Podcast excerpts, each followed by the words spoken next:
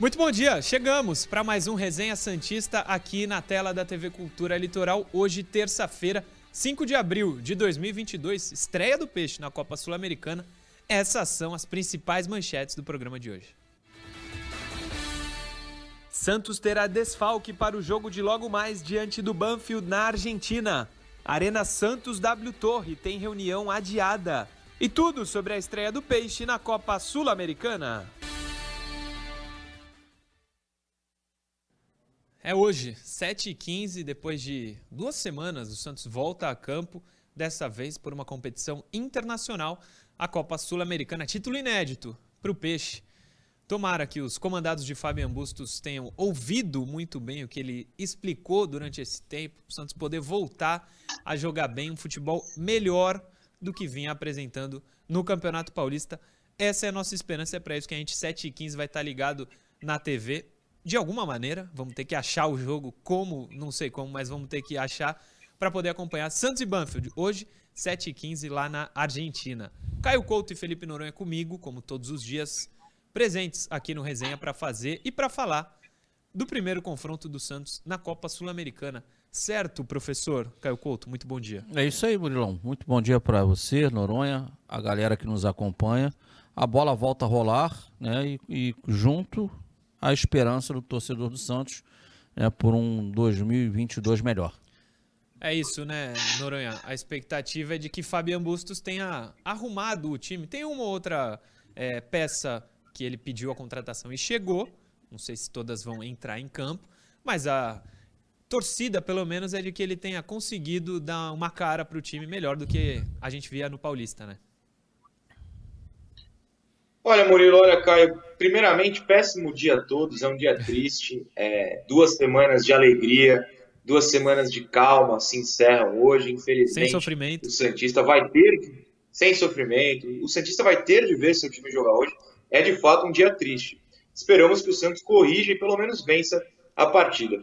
Bom, nem todos os reforços vão jogar, de fato, é, dois irão, William Maranhão e Rodrigo Fernandes, os outros dois um sequer viajou, o outro não não não está não tá inscrito na competição ainda, né? Teve problemas na regularização. Então essas peças a gente verá metade apenas em campo.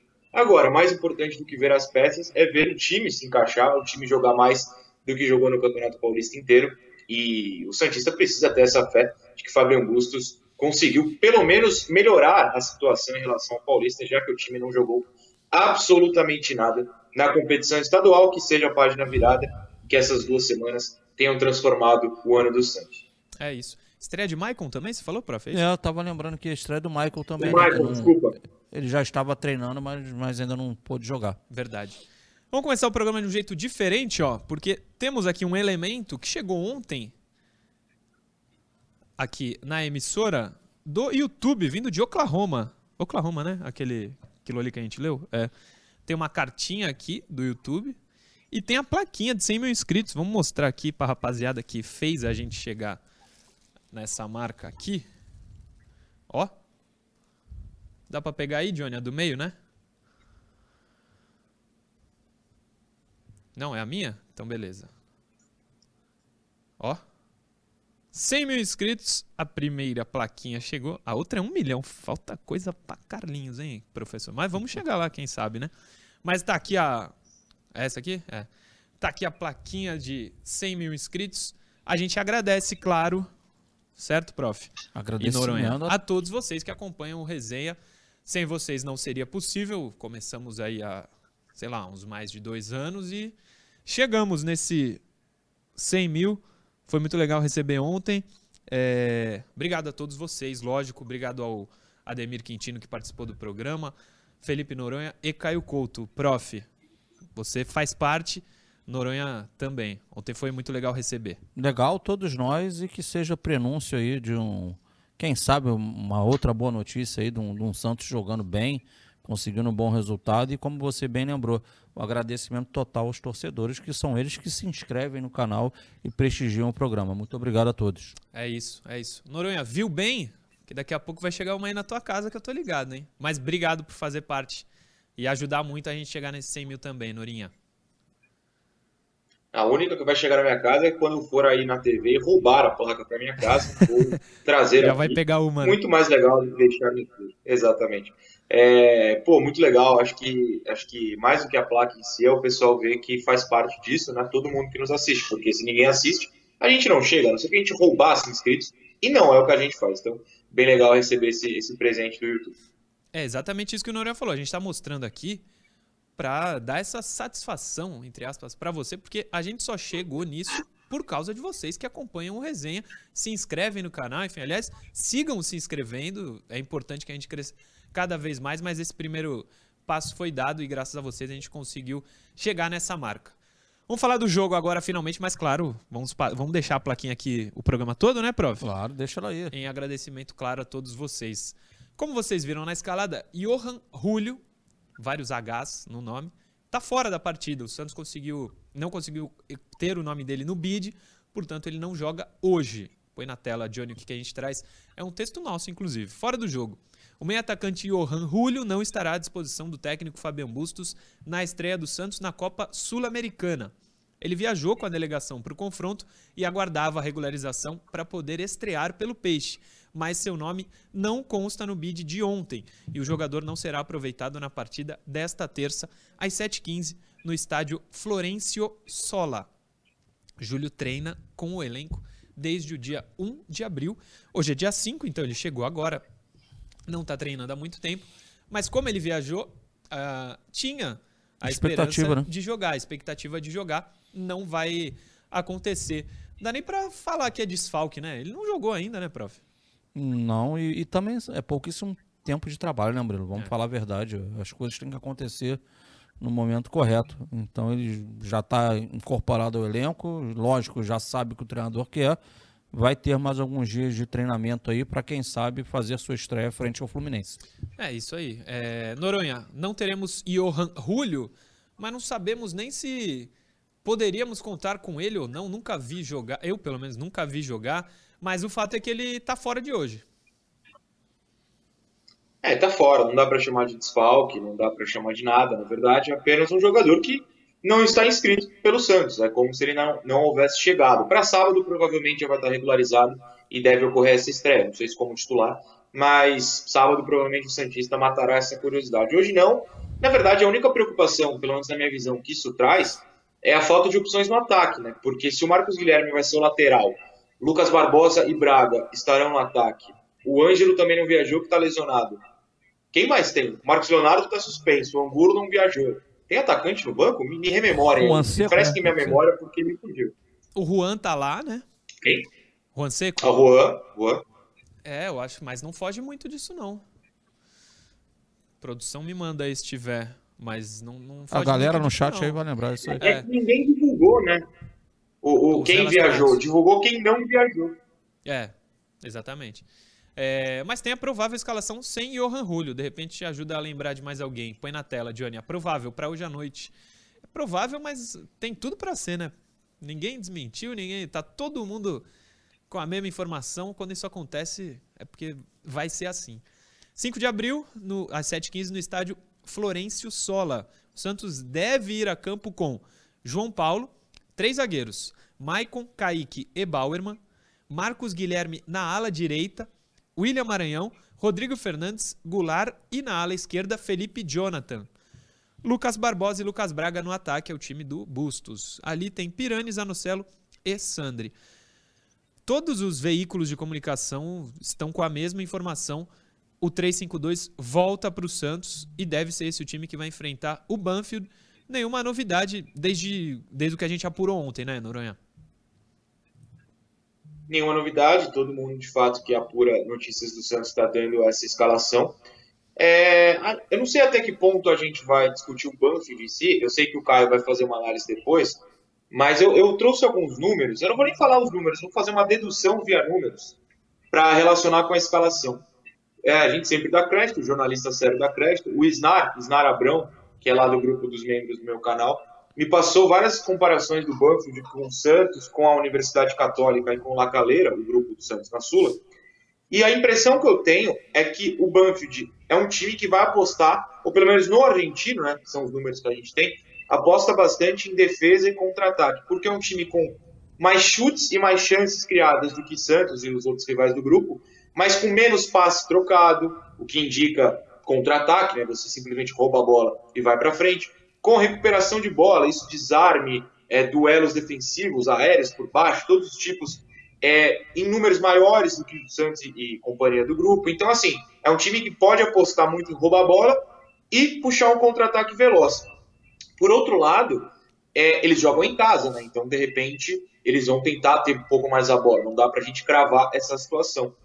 Só que se eles jogarem assim, é curiosa, curiosa a aposta do Santos em cinco jogadores claramente defensivos, né? Três zagueiros e dois volantes.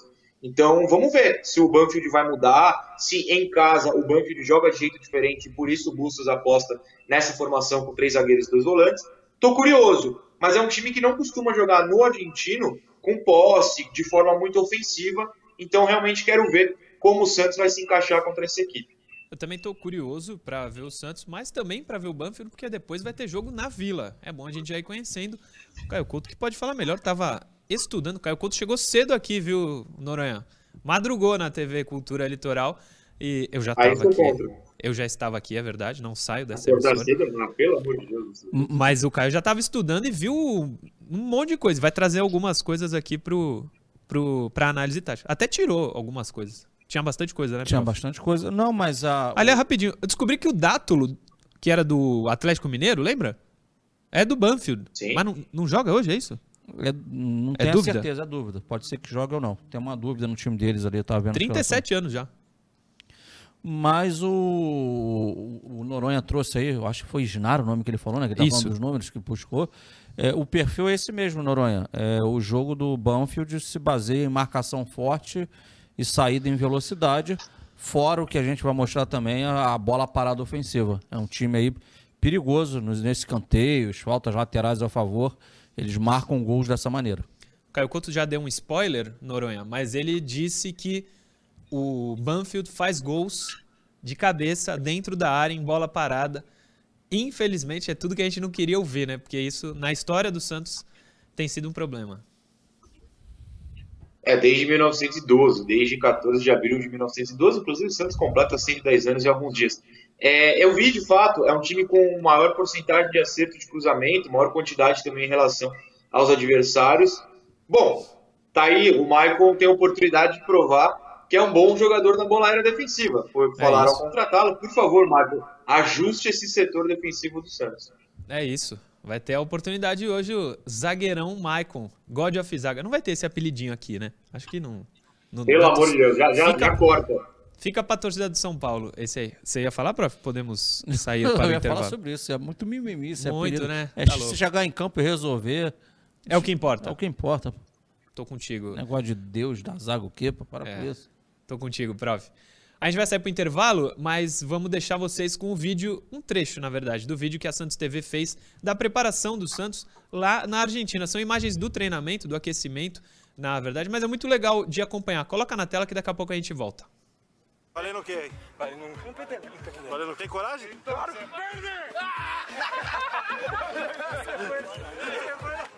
Aqui vai na força, rapaz, vai na raça. Vem cá, Peteleco. Aqui, ó. Melhor do mundo, graças a Deus.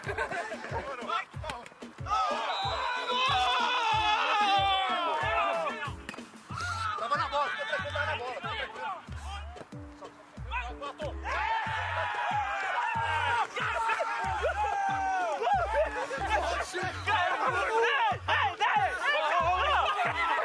Time deu uma ramelada no ataque lá.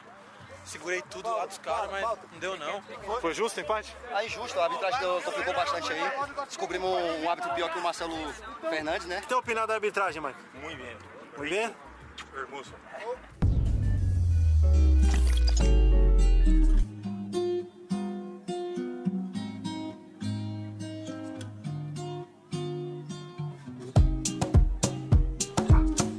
João, a última vez que a gente veio aqui na Argentina, no ano passado, você teve particularmente falando uma das maiores atuações que eu já vi de um goleiro com a camisa do Santos, foi naquele jogo contra um Independiente, que a gente acabou empatando e saiu com a classificação. O que você lembra daquele dia? Foi histórico para você também? Sim, com certeza. Foi um grande dia para mim, né? Vai ficar marcado para sempre na minha, na minha carreira, na minha história. E eu espero poder fazer mais uma grande partida e ajudar os meus companheiros e ajudar o clube a conquistar os nossos objetivos. Torcer pelo menos para amanhã você não fazer tanta defesa como você fez no último jogo, que significa que a gente não sofreu tanto, né? Com certeza, com certeza. É, mas eu creio que eu, que eu venho treinando bastante e acho que estou preparado para, se caso venha precisar, estar tá ali para poder ajudar.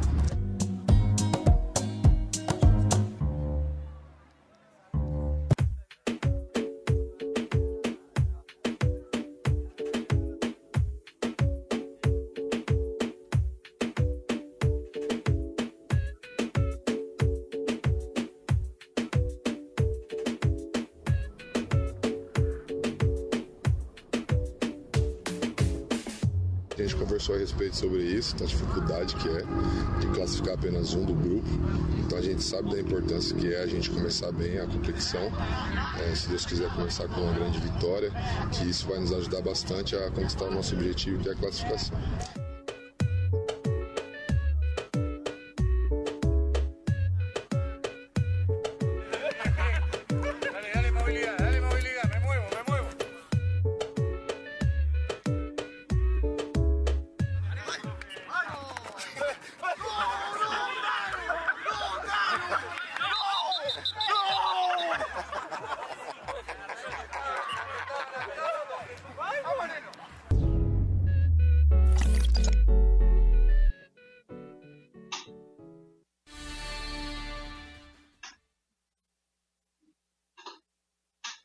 Estamos aqui, voltamos. O vídeo tem nove minutos, cara.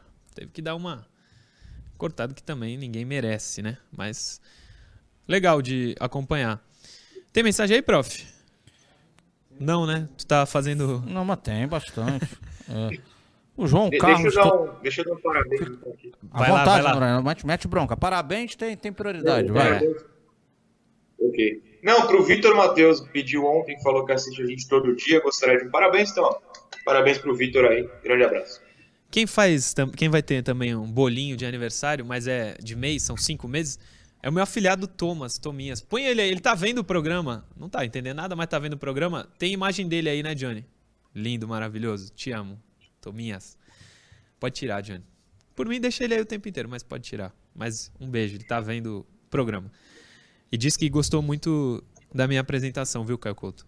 Maravilha. Pela, pela mente, ele que ele não fala. Tá. Ele não fala ainda, né? Entendi. Pela mas, mente. Mas ele fala com os olhos. Fala com, com os olhos. O João Carlos Clemente falando que o Auro vai ser mais um encostado. O Fernando Henrique dizendo que a escalação vai estar tá muito defensiva, mas ele acredita na vitória, ele que é lá de Bauru. O, tem um superchat também que a produção me mandou e eu. Ah, aqui achei. Márcio Melo. Santos assumir a Santos TV para transmitir jogos. Vai voltar.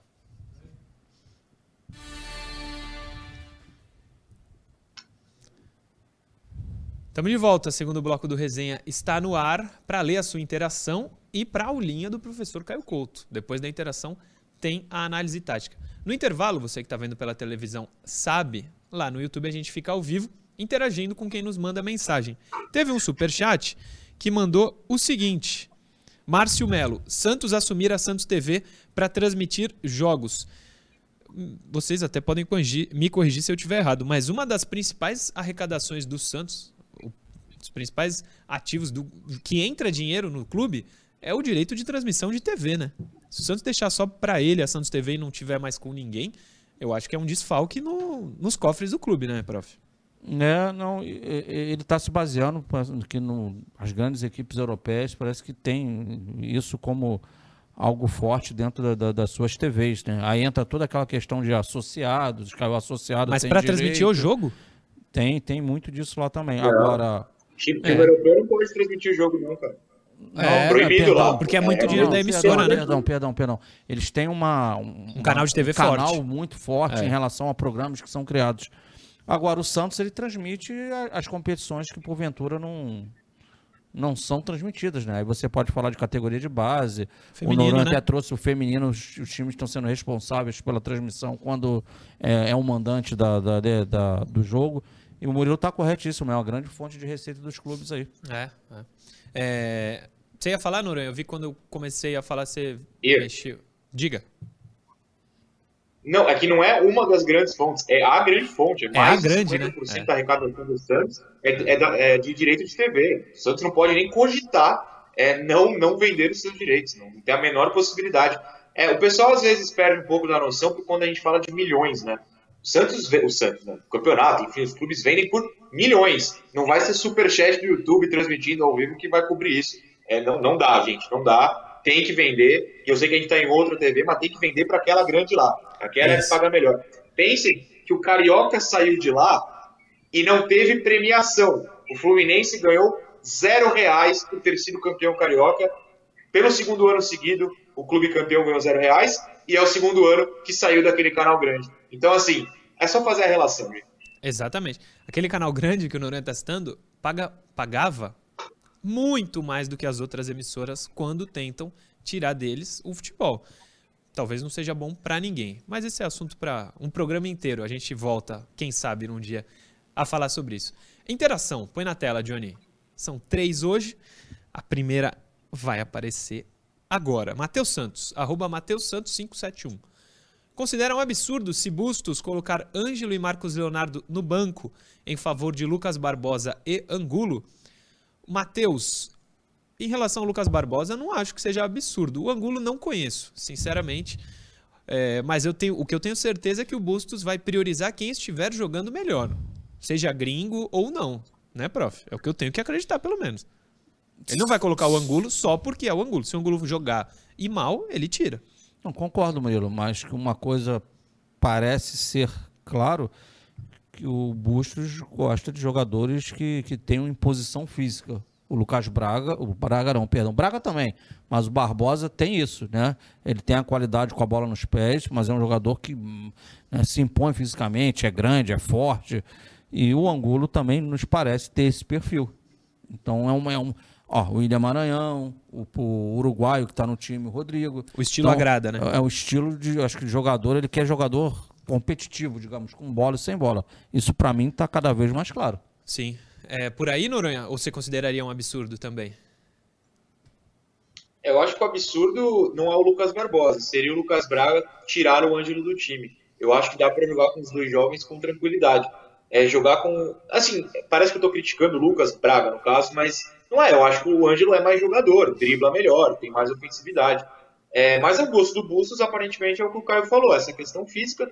Mas é aquilo, não vamos chamar nada de absurdo antes de começarem os jogos. Tem jogo hoje, tem jogo sábado. Depois de um tempinho, a gente pode pensar se é absurdo, se está correto. Dá para fazer uma análise melhor. Muito bem. Mais uma interação. Johnny, na tela, por favor. Jardel Soares. Jardel Soares, é? Jardel Soares de Apucarana, Apucarana. Paraná. São três interações hoje. hein? Tem, é, tivemos uma, tem essa e depois tem mais uma. Acham o empate um bom resultado para hoje? Lembrando que apenas o primeiro de cada grupo se classifica. O empate seria um bom resultado, mas eu entendo o que ele quer dizer ali na ressalva de apenas um se classifica. Vai ser um bom resultado se o Santos vencer. O Caio até explicou essa matemática ontem, né? Se o Santos vencer o seu jogo em casa, né? Se empatar fora e vencer em casa, a chance de estar na primeira colocação é muito grande. A vitória seria excepcional, óbvio, hoje. Mas eu não vejo o empate como um resultado ruim, né, prof? Um empate, lógico que não é um resultado ruim, porém você não tem que ir para jogar para empatar. Você tem É. que jogar o jogo para buscar Pra a ganhar, vitória, né? para ganhar. Vindo o empate, que somou um ponto. É. Se empatar, já tá melhor do que muito jogo do Paulista que o Santos perdeu bizonhamente, né, Noronha? Absolutamente. O Santos ganhou três jogos no Paulista só, né? Então, qualquer coisinha que o Santos arranje lá é melhor. É, agora, semana que vem a gente pode refazer essa pergunta. Se não ganhar hoje do da Católica, se não me engano, o Santos pega semana que vem, né? É, é um resultado ruim? Aí será, porque em casa contra. Enfim, você tem que ganhar todos os jogos em casa para passar em primeiro. É, hoje dá para dá acreditar que o empate é um resultado bom, a não ser que o Santos abra 2 a 0 tome um empate, esteja ganhando até o final, então um empate, recue, né? Pare de jogar. Aí será um resultado ruim. Mas se for um jogo pau a pau e o Santos conseguir sair com ponto, não vejo grandes problemas. Não. É, exatamente. Lembrando que na Libertadores de 2011, você falou de um empate na Vila, se, não, se o Santos não conseguir vencer na próxima semana, o Santos empatou na Vila e teve sufoco para classificar na primeira fase, né? Classificavam dois, mas se eu não me engano, o Santos classificou em primeiro desse grupo, não foi, Noronha? Tu lembra Não. melhor? Não, o Segundo? Santos ficou em segundo. Ah, é? Não Cerro só ficou em segundo, primeiro. porque olha só. O Cerro foi o primeiro, exato. O Santos joga as oitavas, a, a, segunda partida contra o América, que é o famoso jogo do Rafael, fora de casa, né? E depois, Rafael quando brilha. pega o próprio Cerro na semi, o jogo da vaga na final é fora de casa, é porque ambos tinham campanha melhor. Verdade, verdade. Então, o Santos conseguiu três vitórias consecutivas. Três ou quatro? Três, né? Três vitórias. Quatro vitórias três, seguidas. Três. três. As três últimas? Não, três. O Santos três? não venceu no primeiro turno, né? Ah, é, terminou com dois, verdade. É, empate, empate e derrota por Colo-Colo, né? Bem lembrado. E conseguiu no sufoco se classificar por causa de um empate na Vila. Um gol de pênalti do Elano até. Então o Santos não pode perder pontos na Vila Belmiro, especialmente num grupo que só classifica um. Na Vila vai ter que ganhar. Não venceu metade dos seus jogos nesse ano na Vila, mas vai ter que fazer 100% na Sul-Americana. Última interação de hoje, Johnny, põe na tela, por favor. É de Atibaia, aqui em São Paulo, do Diego Santiago. Ele diz o seguinte: acreditam na provável escalação para hoje? Acreditando na provável escalação para hoje, acham justa a saída de Sandri do time titular? Diego Santiago, eu acho que ela se justifica porque o treinador gosta de intensidade. O Sandri não estava intenso quando estava sem a bola na marcação. A gente mostrou algumas vezes isso aqui em lances do Campeonato Paulista. Eu gosto muito do Sandri, mas Caio Couto, eu entendo ele ter sido barrado nesse momento. Concordo com a, com a sua explanação, Murilo. Esse foi o principal motivo. É um jogador capaz, de talento, promissor, mas essa volta dele né, esse, no futebol ele não estava longe do melhor Sandro que a gente sabe que ele pode ser. E aí entra o perfil do técnico também de estar tá buscando jogadores com intensidade maior, coisa que o Sandro naquele momento do Campeonato Paulista infelizmente não mostrou. É, o Sandri fez falta pra gente no Paulista, né, Noronha? Jogar mais o que ele pode jogar era, era importante pra gente fazer uma campanha melhor no Paulistão, né? Sem dúvida. É, eu concordo com o que vocês falaram. Eu acho que 50% do, da ida dele para o banco está justificado, que é a parte dele. Agora resta a quem ganhou essa vaga justificar a titularidade. Também é importante isso. Tanto que a gente, na verdade, está discutindo a saída do Sandri, mas ninguém está lembrando que o Camacho também foi barrado, né? Ninguém está citando. Pô, tiraram o Camacho do time. Então, assim, é, o Sandri era o melhor dos dois. Acho que os dois, a saída dos dois é justificada. Agora cabe a quem entrou é ganhar essa vaga. Tem, o Zanocelo também, né? Deve ser também. hoje, enfim. Houve toda uma troca ali. Mas agora está nas mãos de Rodrigo e de, e de William Maranhão. Vamos ver o que eles são capazes de fazer. Exatamente. É que o Camacho é mais um alívio do que um desfalque, não estar, em, não estar jogando, né? Mas vamos torcer para William Maranhão, como disse Noronha, e Rodrigo Fernandes. Vai ter o Goulart, vai ter o Marco Guilherme, vai ter o Felipe Jonathan. Vamos ver, eu estou bem ansioso para o jogo, mas mais ainda para análise tática do professor. Caio Couto já está a postos. A bola está contigo, prof. Vamos lá. E daqui a pouco quem dará a bola é o Santos, como já diz o, o, o hino do Santos. Seguinte, gente, sem muitas delongas aqui, um pouquinho da equipe do Banfield está aqui. Aquela linha de quatro defensiva lá atrás, a gente vê muito eles nesse 4-3-3, tá? Tem três jogadores no meio e esses três da frente. É uma tônica no momento de atacar e de defender, até porque no, no defender esses jogadores de lado eles procuram pressionar a linha adversária. Aí o João vai trocar algum, algumas imagens aí, né? Mais uma vez aqui, ó. Está evidenciado, está a linha de quatro na marcação, a bola está aqui no fundo, né? os três jogadores voltando, fazendo uma recomposição, mas já dá para ver que é lenta, né? O espaçamento entre essa linha e essa e os jogadores chegando de trás. A gente vai falar mais disso lá na reta final. Segundo tempo do jogo, está caracterizado de novo a linha de quatro. Aqui em preto, o atacante do lado, é o atacante do lado voltando. E aqui três jogadores no meio, aqui numa composição de triângulo. Mas a gente vê três no meio só para caracterizar bem essa disposição em campo. Tem mais uma aí, né, João? A gente vai passar. Pode passar? Mais uma vez, ó. Pressionando aqui agora a saída adversária. E aí é um perfil desse time, como a gente estava falando no bloco anterior. A equipe do Banfield não é uma equipe de uma qualidade técnica muito apurada. Então, no que, que eles apostam? Marcação. Em alguns momentos o bloco está alto para tentar marcar, tomar a bola e já ir em direção ao gol né? Porque é um time que joga verticalmente, transição ofensiva direto para o gol, ou esse bloco está no momento mais baixo, tomou a bola, também procura usar velocidade. Esse é um momento de bloco mais alto. Então a bola estava no lado esquerdo de defesa da equipe adversária, que é o Lanús. Essa bola está começando a girar. Ó. A gente tinha uma pressão aqui do atacante aberto do atacante centralizado, que é um jogador até de uma boa estatura. Aqui estão os três no meio e a gente pode ver o quê? Que a bola está girando. O lateral direito aqui embaixo da tela está começando a voltar para fazer o balanço e a cobertura interna. Então o que, que vai acontecer? A gente vai mostrar a próxima foto, a gente vai ver que o, que, que o atacante, pode botar, ó, o atacante já pressionou o lateral adversário, o portador da bola, já está o atacante centralizado, o outro atacante começou a fazer um, né, um, um balanço para o meio e a gente tem os jogadores de meio de campo aqui. Ó. Um, dois, o terceiro não está aparecendo aqui no vídeo, mas essa setinha aqui é do lateral esquerdo que está encaixando a marcação né, no jogador adversário. Então fez o balanço. O lateral direito voltou lá para a linha de quatro lá atrás e o lateral esquerdo subiu para pressionar. Olha, vou mostrar aqui agora um vídeo que é o, que é o resultado dessa, dessa ação aqui. Ó. É o balanço. A gente pode deixar até duas vezes isso aí rolando, o, João. Ó, encaixou a marcação lateral esquerda. Deu para ver, ó. Os jogadores de meio de campo, tá, ele está aqui embaixo, um, daqui a pouco a gente pode ver de novo, um, dois, três, ó. Ele aqui voltando ali, o 11 o 23 é o atacante aberto, tirando a diagonal para dentro, tá aí eles marcando, né? Então é dessa forma que eles marcam. Ou esse bloco está mais alto nesse momento, a gente está vendo, ou em algum momento ele pode estar mais baixo para sair em velocidade, ter a transição. Olha o resultado disso aqui.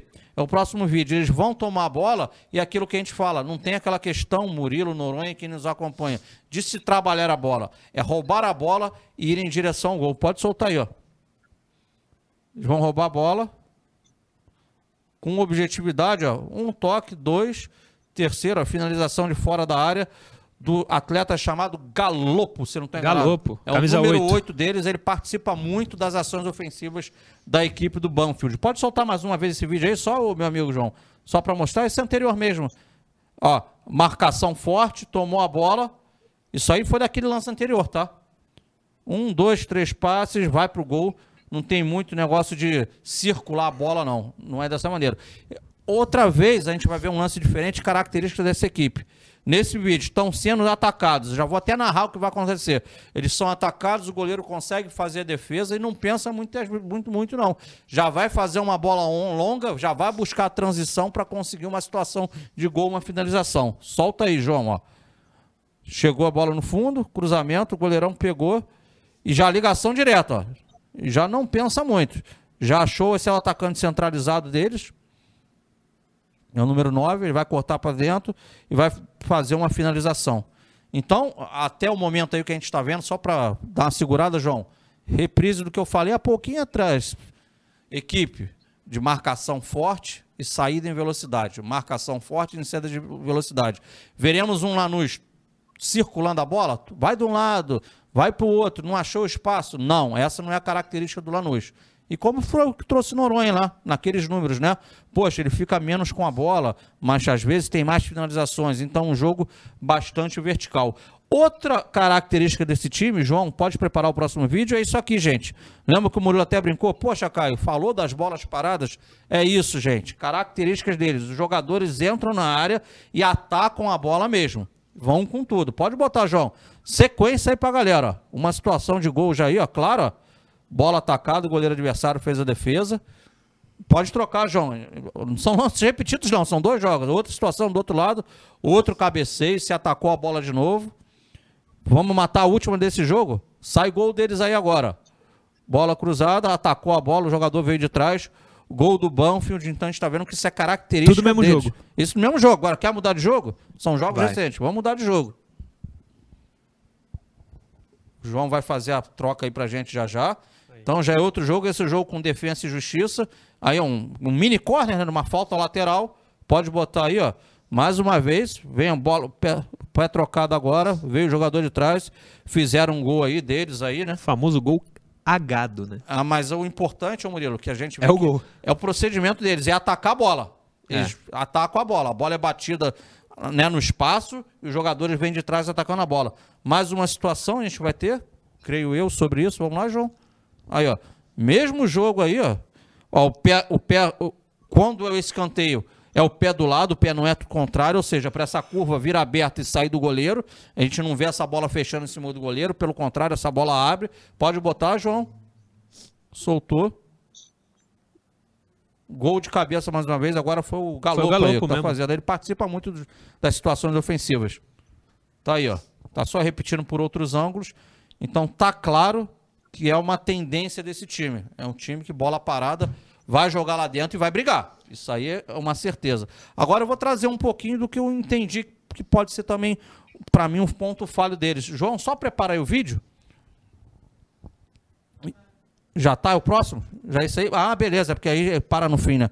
A gente vai ver, eu vou falar um pouquinho da- do, do sistema defensivo, para mim, a lentidão na, na recomposição, principalmente os jogadores que jogam por dentro ali, os zagueiros, me pareceram lentos, mas é um sistema defensivo como um todo com uma transição lenta. Lembra naquele lance lá na frente que eu falei, quando mostrou a linha de quatro com o Lanús chegando no fundo e a galera do meio com um espaçamento grande, demorando para chegar, como estava longe? Então a gente vai ver duas coisas similares aqui. Primeiro, uma mais voltada para a zaga, pode soltar aí, João? Então, virar a bola longa, então a gente vai ver como eles são lentos. Ó, uma bola longa enfiada. Olha a lentidão para recompor, a lentidão na cobertura, a lentidão do zagueirão aqui, a lentidão por dentro aqui. Gol do Defensa e Justiça, pode soltar isso mais uma vez. Eles são muito lentos nesse, anda, nesse andar para trás e acertar a marcação para trás. É um time meio pesado. Jogador no meio lento, zagueirão aqui, ó, né? Com 200 quilos nas costas. Troca o jogo aí, o meu amigo Johnny. Aí, mesma situação. Situação de contra-ataque. Olha a recomposição dos atletas, estão esses aqui atrás. Então a gente vai ver o que, que vai acontecer na reta final da jogada. Pode soltar, Johnny? Velocidade colocada. Olha como é que demora a chegar, olha como é que demora a chegar. Gol do adversário. Né? Então, isso aí, é uma- eu estou trazendo poucos lances aqui, mas deu para perceber que é uma tônica que eles têm essa dificuldade nessa transição desse, defensiva, né? no se ajustar no momento de defender o seu gol, no se organizar. Então, daí pode vir até aquela questão deles não jogarem aquela marcação alta o tempo inteiro, eles botarem o bloco de marcação às vezes para trás, né, para minimizar esse problema e explorar a velocidade. Então, para mim, esses são os pontos que o, o Santos pode explorar, de repente, na parte ofensiva, mas defensivamente, meus amigos, muita atenção nessa essa bola parada aérea aí dos caras aí, que ela é realmente eles atacam a bola com tudo. É isso. Que o Santos consiga se proteger dessa, dessa bola aérea. Noronha, quer complementar sobre a análise tática do prof? Não, acho que o que eu trouxe no começo do programa bate com o que o Caio falou, né? Os números é, corroboram tudo que o, o- o Caio fez na análise. É, agora até vou pensar aqui, né? Eles vão descer essas linhas. Será que os dois volantes do Santos não são para subir? O Rodrigo é um homem que, que um jogador que todo mundo fala que também marca lá em cima. Então vamos ver se o Santos não aposta em marcar lá em cima, tentar roubar essa bola no campo de ataque e deixar o Goulart e os dois Lucas mais perto do gol já para atacar com velocidade. Vamos ver essa postura. A postura do Santos eu estou muito curiosa para ver, porque dois volantes e três zagueiros contra um time que não é exatamente ofensivo, eu estou bastante curioso para saber qual, é o sentido da aposta do Bustos. Também, também tô querendo muito ver como que vai se portar o time do Fabian Bustos. 7h15 a gente começa a descobrir. Intervalo rapidinho, daqui a pouco a gente tá de volta.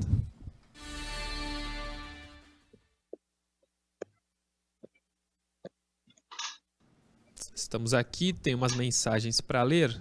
Se vocês tiverem, fiquem à vontade também, tá? O Henrique Vox estava ouvindo o Charlie Brown Jr., mas começou a resenha, agora ele está com a gente, Acertou na escolha do som. com certeza. O Thiago Mendes. Vocês acham que o boliviano que vai assinar contrato profissional agora pode ser o tão sonhado meia? Pode ser, tomara. Existe uma grande esperança em cima desse menino, né? Miguel Terceiros, não é isso? Expectativas foram criadas, né? O É. Ricardo do Loft Plus, ele tá falando aqui. O Auro pode, o pessoal não esquece do Auro, hein? O Auro pode ser um calcanhar de Aquiles do Edu Dracena, ele de Suzano, São Paulo. Cara, se a bola entrar, tá tudo certo no futebol. Se a bola não entrar, aí você começa a se buscar o- o- os possíveis erros aí, com certeza. É, vamos ver como é que o Auro vai jogar. Superchat do Vanderlei Rodrigues. Gonçalves. O quê? Não, o Auro, se jogar. Se jogar. É, que com o Bustos não tá tendo muita, muito privilégio. Não foi viajar.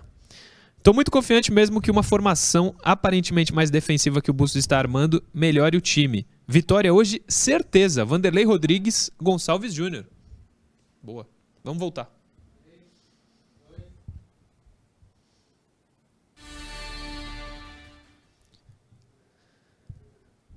Voltamos com Resenha Santista. Último bloco, 7h15 da noite de hoje, tem Santos e Banfield, lá na Argentina. Primeiro jogo da Copa Sul-Americana 2022 para o Santos.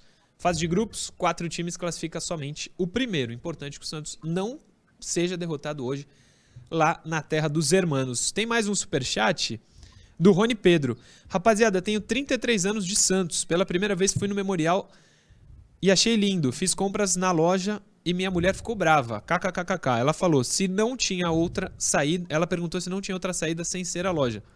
É, parece que não tinha e melhor assim. Assim você vai lá, gasta o seu dinheirinho e contribui minimamente com o Santos. Um abraço para você. É... Vamos falar da Arena. Tão famosa, tão falada a Arena. A pergunta que mais chega para todos nós é: e a Arena? A Arena tem novidade. Põe aí na tela, Johnny, por favor o Diário do Peixe, que traz. O presidente Andrés Rueda voltou a falar sobre a possibilidade de construção de uma nova arena. Em reunião realizada nesta segunda-feira, junto com membros do conselho, o Cartola Santista confirmou que a reunião marcada para hoje, que era ontem, foi adiada. A informação foi divulgada inicialmente ao, no Diário News desta segunda-feira, que é lá do Diário do Peixe. Abre aspas para o Rueda. Tivemos uma reunião semana passada em que alinhamos alguns pontos. Hoje teríamos uma segunda reunião definitiva. Ela foi adiada para ser feita durante essa semana. Passa aí, Johnny. O que posso salientar é que a coisa está bem positiva. Mudou a figura de pessimismo e dificuldade de encontrar o investidor para fazer a obra.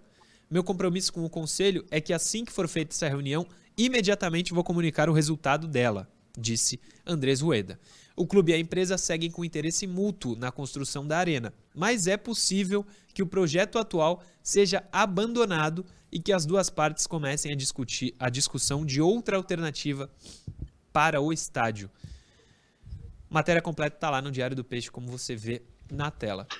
Então, não subiu no telhado, não está descartada. Inclusive, o presidente falou que a, é, é positiva a perspectiva, mas que pode mudar muita coisa e aí começaria, acho que do zero de novo, né? Mudaria o projeto. Esse projeto aí que ficou famoso nas redes sociais do Luiz Volpato, pode até deixar aí na miniatura, Johnny. Parece que vai, se acontecer, não vai ser tão parecido com o que foi projetado inicialmente, né? Ah, me parece, eu sou leigo, mas me parece que é, é claro que esse projeto aí é inviável economicamente é, não subiu no telhado, o termo que você utilizou, porque está claro ali, o Santos e a empresa têm o interesse em fazer que essa arena seja levantada. Porém, ó, pega aquilo ali, né, Murilo? Como se tivesse, ó, rasga, ó. Rasgado? E sai do zero. Porque a realidade financeira é outra. É o que, tá, é o que foi falado ali no, no, no, no na declaração do presidente, Murilo. Ambas as partes querem, mas de concreto, para falar, ó, vai começar, não tem nada, amigo. É. E, a gente, e, e deixando claro, o Santos não tem culpa nisso. Sim, sim. A situação do mundo. Sim, a situação econômica do mundo e do Brasil também não é das melhores, né? Mas esse projeto que era muito legal, se tivesse saído do papel exatamente do jeito que estava, teria sido muito bom. Mas parece, Felipe Noronha, que teremos novidades em relação a o que será da nova Vila Belmiro, se é que vai sair do papel, né? Que a gente está acreditando na palavra do presidente, não tem por que não acreditar, de que as coisas estão bem encaminhadas para que a arena aconteça, né? Aí é a sua interpretação. Eu interpreto de um outro jeito, mas deixa esse jeito para lá. Ah. Me lembra muito a discussão que a gente teve de estádio com o Pérez, com o Modesto, com o Marcelo Teixeira, com o Laor, com o Samir Abdulhak, com o Milton Teixeira. Não, era o próprio Marcelo, o Milton foi. Enfim, todos os presidentes, ah, esse, esse projeto aqui está aqui, está aqui, tá prontinho. Aí falta pouco para acabar o mandato. É, esse projeto não deu certo. Não vai sair estádio novo no mandato do Rueda, né? O Santos acaba, o Santos não, o Rueda acaba seu mandato ano que vem. Não vai ter estádio novo, desculpa, em um ano e sete meses não tem um estádio novo, ainda mais se esse projeto aí for rasgado. Então, o Santista pode desistir de ver em pouco tempo um estádio novo. Essa é a realidade. Se foi, começou, se começou-se a criar um novo projeto hoje não sai em um ano e sete meses ele pronto. É, um ano e nove meses, na verdade, né? foi março, estou contando de abril. Não vai sair. Então, já deixe para o próximo presidente para vocês pensarem em ter estádio novo. Essa é a realidade. Não, sobre ter o estádio nessa gestão também, acho que o tempo é inviável. De repente, para começar, mas há um ano. Por exemplo, se a gente coloca um ano e sete meses atrás, já tinha esse papo. Mas, assim, é que em relação a, por exemplo, o Pérez Bolton Arena, me parece que esse aí existe de verdade, né? O Pérez queria dar uma enrolada na gente. Pelo menos é a percepção que eu tive. Esse aí, não esse que está na tela exatamente, mas um projeto que essa gestão está querendo, eu não, acho que seja uma enrolação como era do a do Pérez. Será que é a mesma coisa? Pô, hum. Rueda, não vacila assim. Não, Murilo, eu concordo contigo, mas a realidade é que, de fato, para botar o preto no branco ali para assinar, para o negócio andar, ainda. Demora, né? Murilo, esquece. Vamos ter muita Vila Belmiro ainda, é muito jogo do Santos ali. É, não, acho que foi 2020 esse projeto aí, Noronha. Tu lembra? Acho que é, né? 2019. 19? Porque eu cheguei a, num, num antigo programa chamado Só Santos, ter convidado para conversar sobre isso aí. Esse é, aí do Luiz Volpato? Enfim, com, até com outro arquiteto. Então, calma. Com ah. outro arquiteto, aí esse foi descartado, aí chegou esse do Volpato. Assim, projetos são projetos. Desenhar na, na internet, para quem sabe desenhar, é muito fácil. Não vai sair, não vai sair, não vai acontecer. Vamos recomeçar, assim mais, mais um caso de estádio que iludiu o torcedor não saiu. Por isso que eu evito falar sobre isso. O torcedor foi iludido e nunca vai ver esse desenho que a gente está vendo na tela sair. Eu não gosto de iludir torcedor. Então, eu, para mim, eu sou, falo português claro. Não vai acontecer, não vai existir. O pessoal perdeu tempo sonhando com isso. É, é a minha opinião, não estou falando que é do programa. Acho que eu estou numa outra linha de vocês, está tudo bem. Mas é a realidade.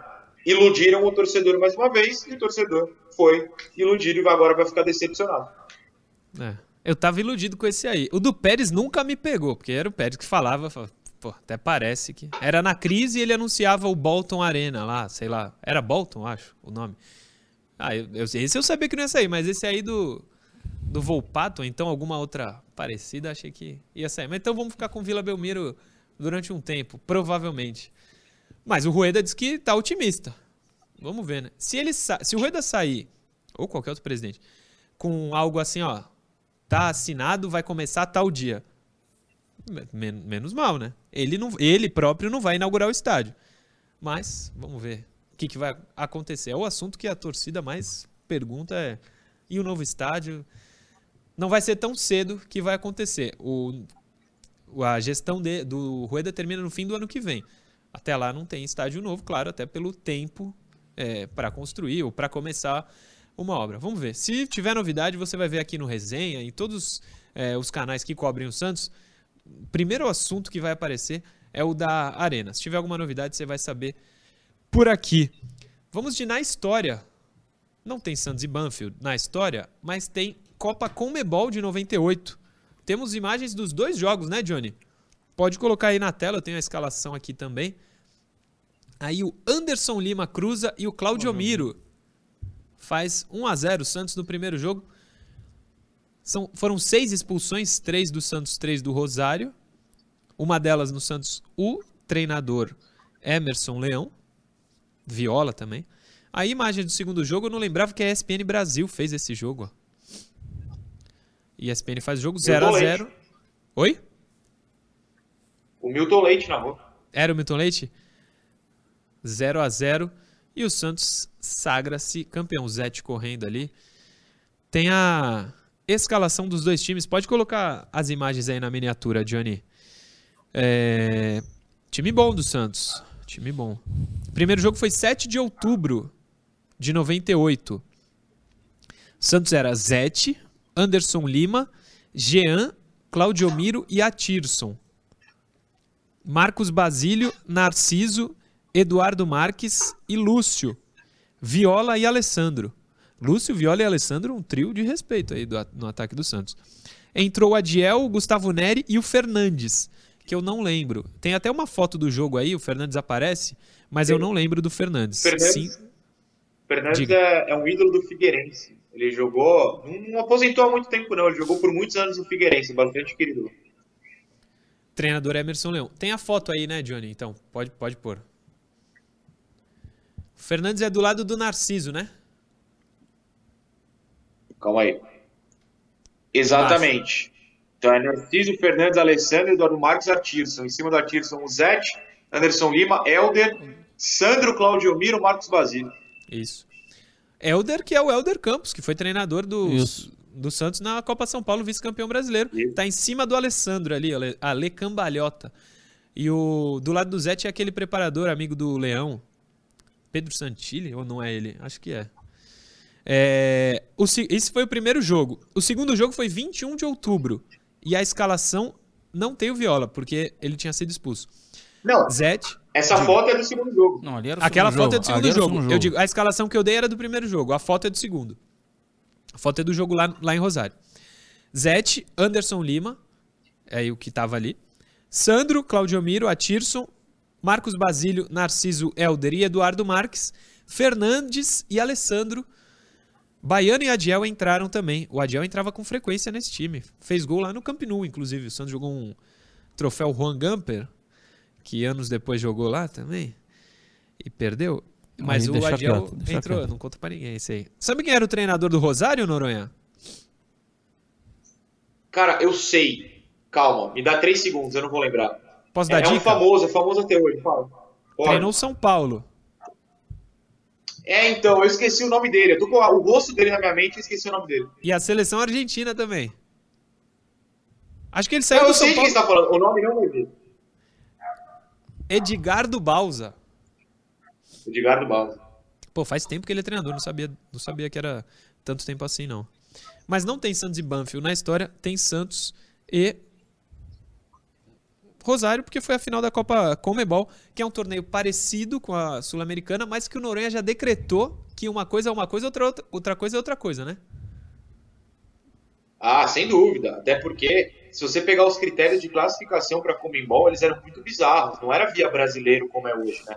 Era o campeão da Copa Norte, campeão da Copa do Nordeste, o campeão sei lá do quê. Aí o Santos pegava uma vaga aleatória. Sei lá, era meio maluca é, a situação. Tanto que a última edição, se eu não me engano, a do ano seguinte, ou dois anos depois, o representante brasileiro é o CSA. Nessa competição mesmo, o Santos tirou o Sampaio Correia. Nada contra os dois, mas eu tô falando, não são times de primeira divisão, né? Hoje classificam os times de primeira divisão, como o Santos nesse caso, por isso que vai jogar hoje. Então, era, eram critérios diferentes. Tanto que se você for pegar como uma continuidade, não bate, né? Porque a Comembol acaba, vem a Mercosul, que era só de convidados, e aí depois vem a Sul-Americana. Então, não há uma continuidade, não há o mesmo critério da- das competições. Exatamente. O Santos, como o Noronha lembrou, pega o Sampaio Correia nessa competição. Sem dúvida, como Noronha disse, pelos critérios de classificação, a Sul-Americana é mais forte do que era a, a Comebol. A Mercosul era forte também. é, tem aquele jogo clássico que a gente estava até falando ali no começo do programa, Palmeiras e Vasco, né? Aquele É, aquela 4x3. virada do Vasco no Palmeiras. É, que a gente fala do, do Viola, que ele entra, faz mó jogadaça, a bola sobra pro Romário, o Romário faz é, o gol. Mas vamos ver, título inédito então, pro Santos na Copa Sul-Americana. O Carlos Figueiredo manda um superchat dizendo o seguinte, qual o horário do resenha, por favor? Carlos Figueiredo, o resenha começa às 10 da manhã e acaba às 11 da manhã, segunda a sexta-feira, na TV Cultura Litoral. Combinado? Só ligar lá na TV Cultura Litoral ou no youtube.com.br TV Cultura Litoral. É, tem mensagem aí, Caio Couto, pra gente terminar o programa? Então são três rapidinhos aqui, moral. O Bruno Gomes pedindo para dar um parabéns pro Marcelinho, que é primo dele lá dos, do Samba da Árvore. Então tá aí o abraço aí pro, pro Marcelinho. Feliz aniversário, Marcelinho. O Rafael Laurentino, que fala aqui que acompanha todos os dias aqui do trabalho dele. Começa às 10 horas, ele bota o fone no ouvido, tá trabalhando e tá com a gente. Né? Fala também que manda um abraço pro Murilo aqui pro Noronha, diz que também te acompanha no, no seu canal, Noronha, e pediu para mandar um beijo e Obrigado. dizer que ele ama a Larissa. Aí, Larissa. Que isso, o amor está no ar. O amor está no ar. Muito bem. Deixa eu mandar um beijo aqui pro Marquinhos, que tá vendo o programa com o Juninho, que joga bola comigo quarta-feira, amanhã, lá no Pé na Bola. Juninho joga muito, Marquinhos também, mas tá machucado. Os dois estão vendo junto. Tamo junto. Que dupla, hein? Um beijo pros dois. É, o José Henrique Felipe Noronha diz o seguinte: Murilo, dessa escalação que você leu, quem jogaria hoje? O pessoal gosta. Eu vou ler aqui, ó. Da- O Caio- Os dois jogo, laterais, com certeza. O Caio me perguntou, Noronha, se o Zete tinha ido bem no Santos. Eu Eu respondi não que lembro, sim. Zete. Foi bem, não foi? Foi, foi 97, bem. 98? Ele terminou mal, eu Sim. acho, 99. É porque eu, eu não tenho assim, isso porque o Zete já era mais fim de carreira. Fim de né, carreira. cara? Mas Já ele em era- 97, 98, ele, eu lembro bem dele. Dele estar jogando bem, né? Não, o Zete foi bem sim. A, a escalação do primeiro jogo tem mais nomes possíveis. Se você quiser É. repetir aí, a gente fala quem jogaria hoje. Vamos no primeiro. Zete. O Zete. Não, porque o João Paulo, né? É, mas a carreira do Zete é melhor, né? Não, eu digo no momento. Aquele É, ali, o. Zete no Santos, né? Ah, sim. Anderson Lima. A gente tem Madison e Auro, né? jogaria Anderson fora. Lima. Pelo amor de Deus. Jean e Claudio Miro. Pô, essa, essa é bem difícil, né? É. Essa é bem difícil. Os dois não, não eram ruins, não. O Claudio Miller era carniceiro, mas Carniceiro. ruim não era. O Jean, ele é expulso de forma injusta. Apareceu a, a cena aí. O, Apareceu. o Narciso agride o o cara do Narciso Rosário e o juiz expulsa o Jean. É. É, não sei se jogariam, mas estariam na briga. Acho que mais o Jean do que o Claudio Miro, talvez. O Atirson jogaria Uma tranquilamente. perna só. Mas Ó, 10 em faixa, né? É. Eu não sei se o Anderson foi convocado para a seleção, mas dessa, dessa zaga, Zete e Atirson com algumas passagens pela seleção. Zete campeão mundial em 94. Ô, ô Murilo, vou te chatear agora. Vai? Tem um, tem um conhecido meu que jura que o Atisson jogou muito mais bola no Santos do que o seu amigo Léo. Mas ele mente. Quem jogou mais Que que o? Santos? que- mais que o Léo no Não, Santos? eu Não não concordo também. É, Mas só tô levantando a, hipótese. ele teve um momento mágico aqui.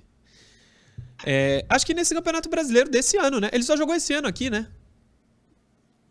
Foi, foi. 98. Ah, o meio-campo abre com Marcos Basílio e Narciso. O Marcos Basílio Não. era um pouco menos, mas o Narciso chegou a ser convocado para a O seleção, Narciso né? jogaria. Jogaria. Eduardo Marques. Não. Lúcio jogaria muito. Ah, com certeza. O Viola Lúcio, Ale- coitado, né? Ele se machuca. E o Santos é, cai no brasileiro muito porque perdeu o Lúcio, né? O Lúcio É. estourou o joelho depois desse dia. aí. 3 a 3 Santos e América Mineiro. O Dutra, ex-lateral esquerdo do Santos, é quem dá, essa, dá esse vacilo. Aí Viola e Alessandro jogariam com uma Sim. perna só. Esse de 98, principalmente. O Viola volta em 2001, não tem tanto sucesso quanto teve em 98, mas ele e o Alessandro, nessa época, estavam jogando muito. O Alessandro chega a ser convocado pelo Luxemburgo para a seleção brasileira. Não, ele entra. falta- Eu, eu era, nessa época, fanático, torcedor do Peixe. E um jogador do Santos foi convocado, que era o Alessandro. O jogo era tipo no Japão, 6 da manhã. Eu, com 10 anos, acordei, louco pra ver o Alessandro jogar. O Luxemburgo colocou ele com os 43 do segundo tempo. Vi 3 minutos do cara, acordei cedo, mas acontece, né? Mas muitos aqui jogariam. Viola e Alessandro jogariam tranquilamente. Saudades de bons tempos. Tomara que hoje as coisas voltem a ser como já foram, né, professor? E isso estamos falando dos anos 90, que nem foram tempos gloriosos Sim. do, do time do Santos, né? Mas hoje 7h15 tem. Vamos ver o que, que o Bustos prepara pra gente. Amanhã às 10 estamos de volta. Amanhã às 10, rapidinho. Mandar um abraço aqui pro Alessandro, Pode pro mandar. pai dele, Alexandre, pro tio dele, Rafael, que saíram lá da Vila, Vila Missionária, né? Em São Paulo, em, de- é, Em direção à Argentina? direção à Argentina. Família toda vem do programa, Estarão lá, estarão lá no jogo, né? Que vocês levem sorte aí ao Santos, sem dúvida. né? E todo torcedor hoje estará ligado, lembrando, às 19 horas e 15 minutos, não é isso? Exatamente. Para E- que todo mundo dando o seu jeito para poder assistir esse jogo e que o Santos consiga se reerguer nessa temporada, que tenhamos um capítulo mais agradável aí na história do Santos, que tá difícil, tá difícil. Tá difícil. Tem um torcedor amigo nosso que manda mensagem aqui, que é o filho de quem escreveu o hino, como que é o nome? Que tá lá na Argentina também? Tá lá também, me lembrando, foi é o Carlos Roma Júnior. Carlos Roma Júnior. O Boa, filho do autor do hino do Santos Futebol Clube. E ele tá com a família lá, ele me mandou fotos, ele falou que vai mandar fotos pra gente de lá, mas a gente traz aqui no, no programa, vai estar lá, quem sabe, lá no meio da torcida do Peixe, a gente trazer essas imagens aqui. É isso. Você, torcedor, nos ajuda a fazer o Resenha Santista. Amanhã às 10, estamos de volta, Noronha. Amanhã às 10 estamos de volta. Eu diretamente da Argentina, não brincando, não vou, não tava muito caro. Eu pesquisei, pesquisei passagem de avião, mas não dá. Tem a menor condição no meu bolso, até porque eu tô com tudo quebrado aqui em casa, computador e celular. Então não deu, mas estaremos aqui de casa para poder comentar, Deus queira, uma vitória do Santos lá na Argentina. É isso. Tem muitos recados aqui antes de terminar. A Cíntia, lá de Bertioga, torcedora do Santos, tá vendo o programa, pede pra gente mandar um beijo pra ela. Tá mandado, Cíntia. O Vitor, Murilo, resultado da enquete. Estamos indo lá, Vitão. Boa. Deixa eu ver. O que você espera do Santos na Sul-Americana? Vai ser puxado 60%. Estamos sem preparo Torcedor 10. realista, gostando. Torcedores realistas. Ganhamos 19, vai ser passeio 11%. Torcedor está mais cauteloso lá no chat do resenha. É, tem mais? É isso. Marquinhos e Juninho que estão vendo o programa. Um beijo para os dois de novo. E amanhã às 10, amanhã às 10, amanhã às 10 estamos de volta. Lembrando sempre que a plaquinha de 100 mil do YouTube ficou aqui, ó, Johnny. O programa inteiro, claro, pra gente agradecer a você que nos ajudou a chegar nessa marca. Dá pra ver bem aqui, né? É a minha câmera, Johnny? É. É que Obrigado o a reflexo não dá pra ver às vezes, É. mas... Muita luz aqui. Aí agora. Aí, ó. foi. Sistema Costa Norte de Boa. Comunicação. Passando 100 mil inscritos. E já passamos mesmo 100 mil inscritos. Siga nos ajudando, nos inscrevendo, mas a plaquinha chegou e vocês, telespectadores, fazem parte disso. Tenham a certeza. Fala, prof. No pique, Murilão. Vai lá. Só para relembrar o torcedor, né? Os jogos voltaram, os textos também lá no, no Costa Norte. Bem lembrado. No sistema Costa Norte estarão à disposição e daqui a pouco já está subindo lá um texto. costanorte.com.br. Procura a coluna Resenha Santista. Professor Caio Couto tem um textinho lá pra vocês. Hoje e amanhã, né? Perfeito. Hoje e amanhã, dia de jogo e pós-jogo. Estourados já, mas amanhã às 10 voltamos, quem sabe, pra falar de uma vitória do Peixe. Mas não vamos zicar. Amanhã às 10 estamos de volta com mais um Resenha aqui no Eleitoral. Valeu.